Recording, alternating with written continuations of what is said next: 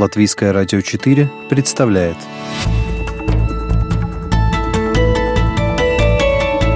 Человек и его поступки. События и его значения. В программе «Мир в профиль»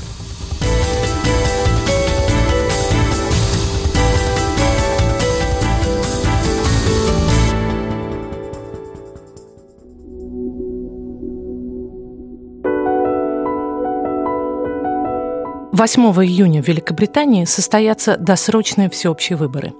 Премьер-министр Тереза Мэй, представляющая партию консерваторов, пошла на этот шаг, чтобы заручиться поддержкой народа и парламента на период долгих и наверняка болезненных переговоров с Брюсселем о выходе страны из Евросоюза.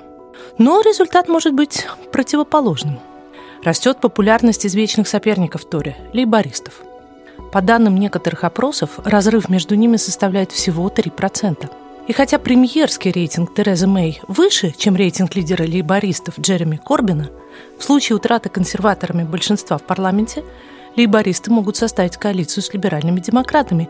И тогда особняком на Даунинг-стрит 10 резиденции премьер-министра завладеет человек, которого называют самым левым и самым непредсказуемым политиком Великобритании – кто же такой Джереми Корбин? Давайте знакомиться. У микрофона журналист Латвийского радио 4 Анна Строй. Вы слушаете программу «Мир в профиль».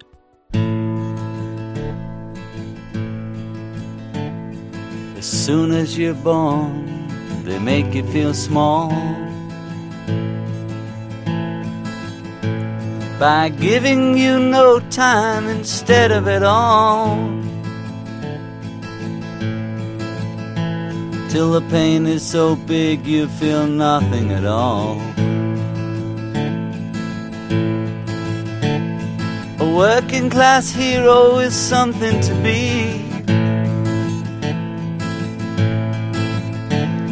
A working class hero is something to be. Джереми Корбин кажется из породы тех, кто не желает взрослеть. Не знаю, есть ли в английском политическом жаргоне слово «семидесятник», но ради Джереми Корбина его можно было бы придумать. Еще в школе он увлекся идеями социальной справедливости, антиглобализма, пацифизма и не раз выходил на улицу, защищая свои убеждения. Юный Джереми в школе протестовал и против гонки вооружений, и против охоты на лис, и против обязательного курса военной подготовки. Учеба в университете казалась ему конформизмом, Вместо этого Корбин отправляется добровольцем сначала на Ямайку, потом в Чили, где восторженно приветствует приход к власти президента-коммуниста Сальваторе Альенде. Вернувшись домой в 1971 году, он активно занимается профсоюзной деятельностью.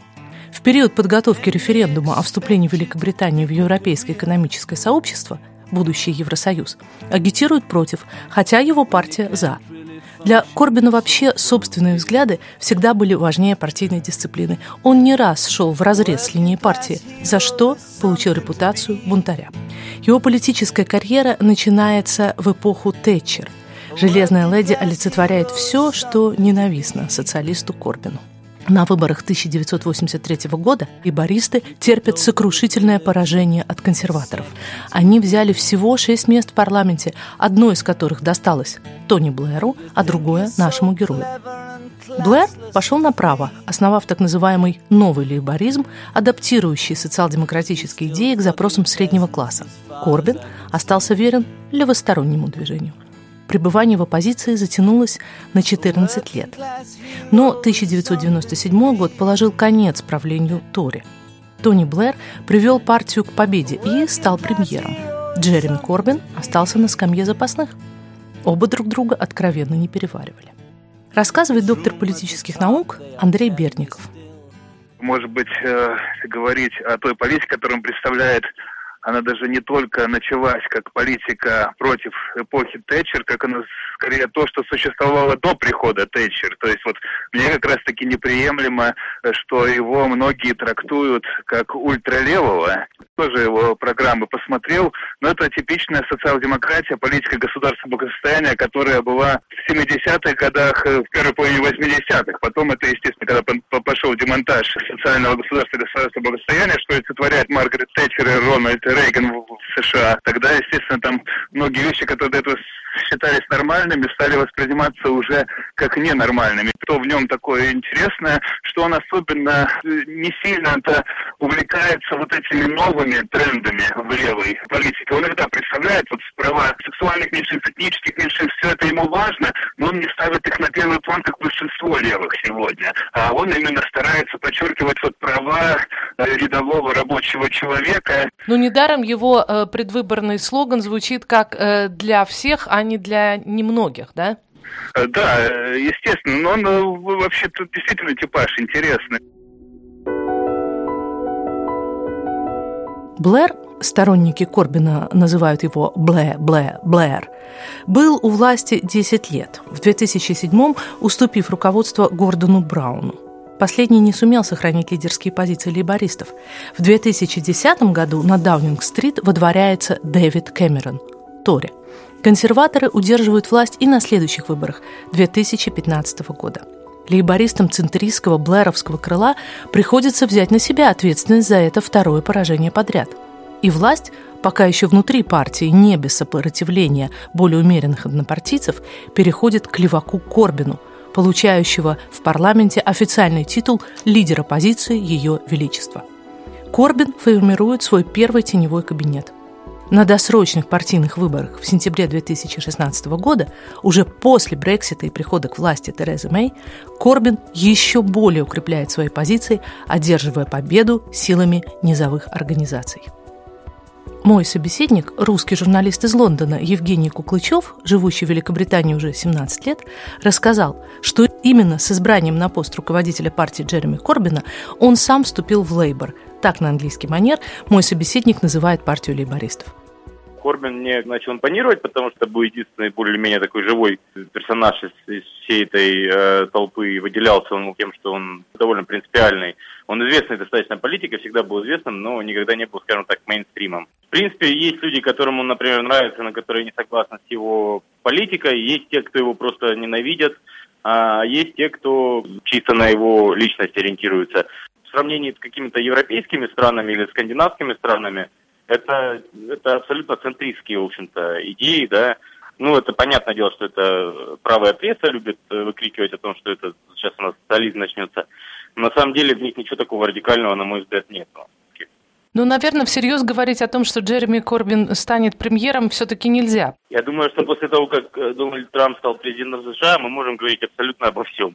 Как, как минимум у Корбина есть возможность, да. Если же они не выиграют, опять-таки я Э, последнее время все, все больше придерживаюсь точки зрения, что, может быть, будет и лучше, если Лейбор э, чуть меньше голосов наберет и проиграет, но при этом не даст э, консерваторам набрать большинство.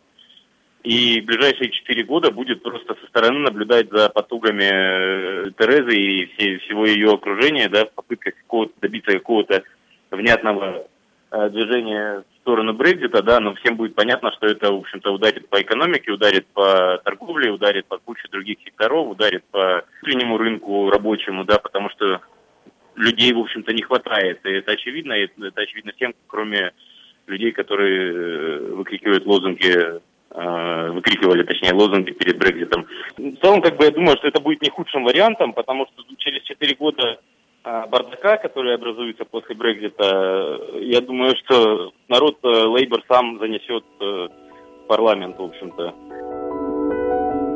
Поначалу политологи невысоко оценивали шансы лейбористов на внеочередных парламентских выборах.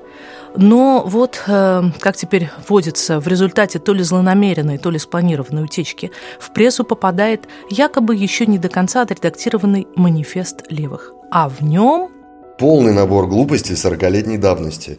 О национализации предприятий, энергокомпаний, железной дороги и почты – все те опухоли, от которых мы не отделались до сих пор.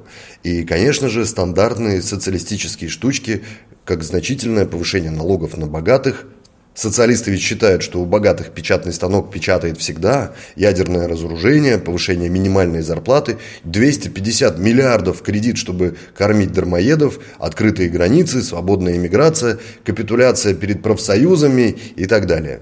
Я люблю Корбина именно за это. Полный идиот, не способный понять, что 70-м конец, брат. А хиповские заезды, смысл которых в расфигачивании страны путем постоянного повышения социальных требований, которые не могут быть выполнены, пользуются спросом только у совсем крайних леваков. Мы процитировали статью Дмитрия Белобородова, опубликованную на портале The UK One. Надо сказать, что журналист оказался неправ – идеи лейбористского манифеста стали не только пищей для нападок прессы, поднявшей их насмех, но и для умов, а еще больше для сердец избирателей. Всего за один день манифест прочитала большая часть Британии. И, как фиксировали опросы, почти каждый его пункт нашел поддержку не менее чем у половины респондентов. Правда, 56% британцев тогда сказали, что сам Корбин будет ужасным премьером – но одна треть сразу встала на его сторону, назвав его появление в политике удачей. И с середины апреля рейтинг Корбина растет. Лидер лейбористов много ездит по стране, хорошо держится на телевизионных дебатах, опережая на них по популярности нынешнюю главу кабинета. Тереза Мэй иронизирует.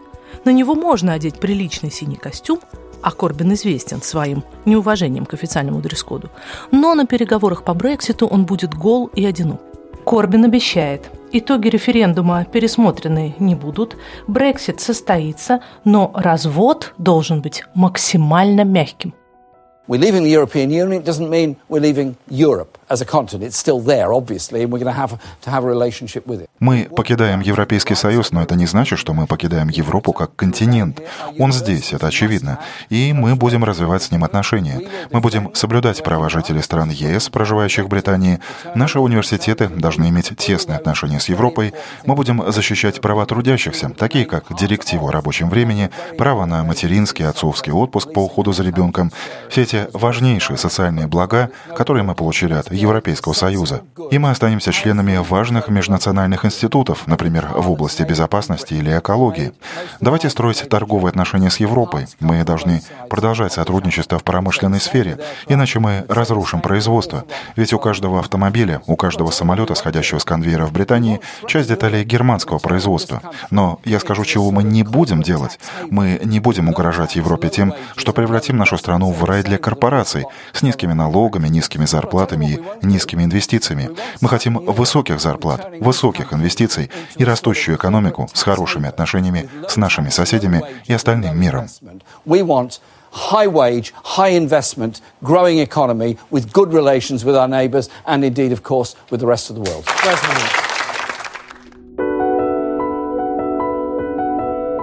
Брексит, конечно, главная тема встреч с избирателями – но не единственное. На теледебатах Корбина спрашивают и о его симпатиях к руководству Ирландской республиканской армии, и о ядерном разоружении, и об ИГИЛ, и о налогах на малый бизнес. Остается только задуматься, свидетельствует ли рост популярности Джереми Корбина о том, что возвращение на европейский континент левой идеологии начинается по ту сторону Ла-Манша. Я адресую этот вопрос доктору политических наук Андрею Берникову. Может быть, да. В целом, если его политика будет реализовываться, но однозначно это будет возвращаться ну, в классическую социал-демократическую модель, потому что она ее четко в программе, по сути дела, и прописывается, в своих речах проговаривает. То есть это не будет какой-то не такой правый популизм в духе Ле Пен и так далее. Это будет, в общем-то, где-то примерно классическая социал-демократическая политика 70-х годов Европы, да? Это была программа «Мир в профиль». Ее подготовила и провела Анна Строй оператор компьютерного монтажа Ренис Будзе. Еще немного, и мы узнаем, за кого проголосует Британия на внеочередных парламентских выборах.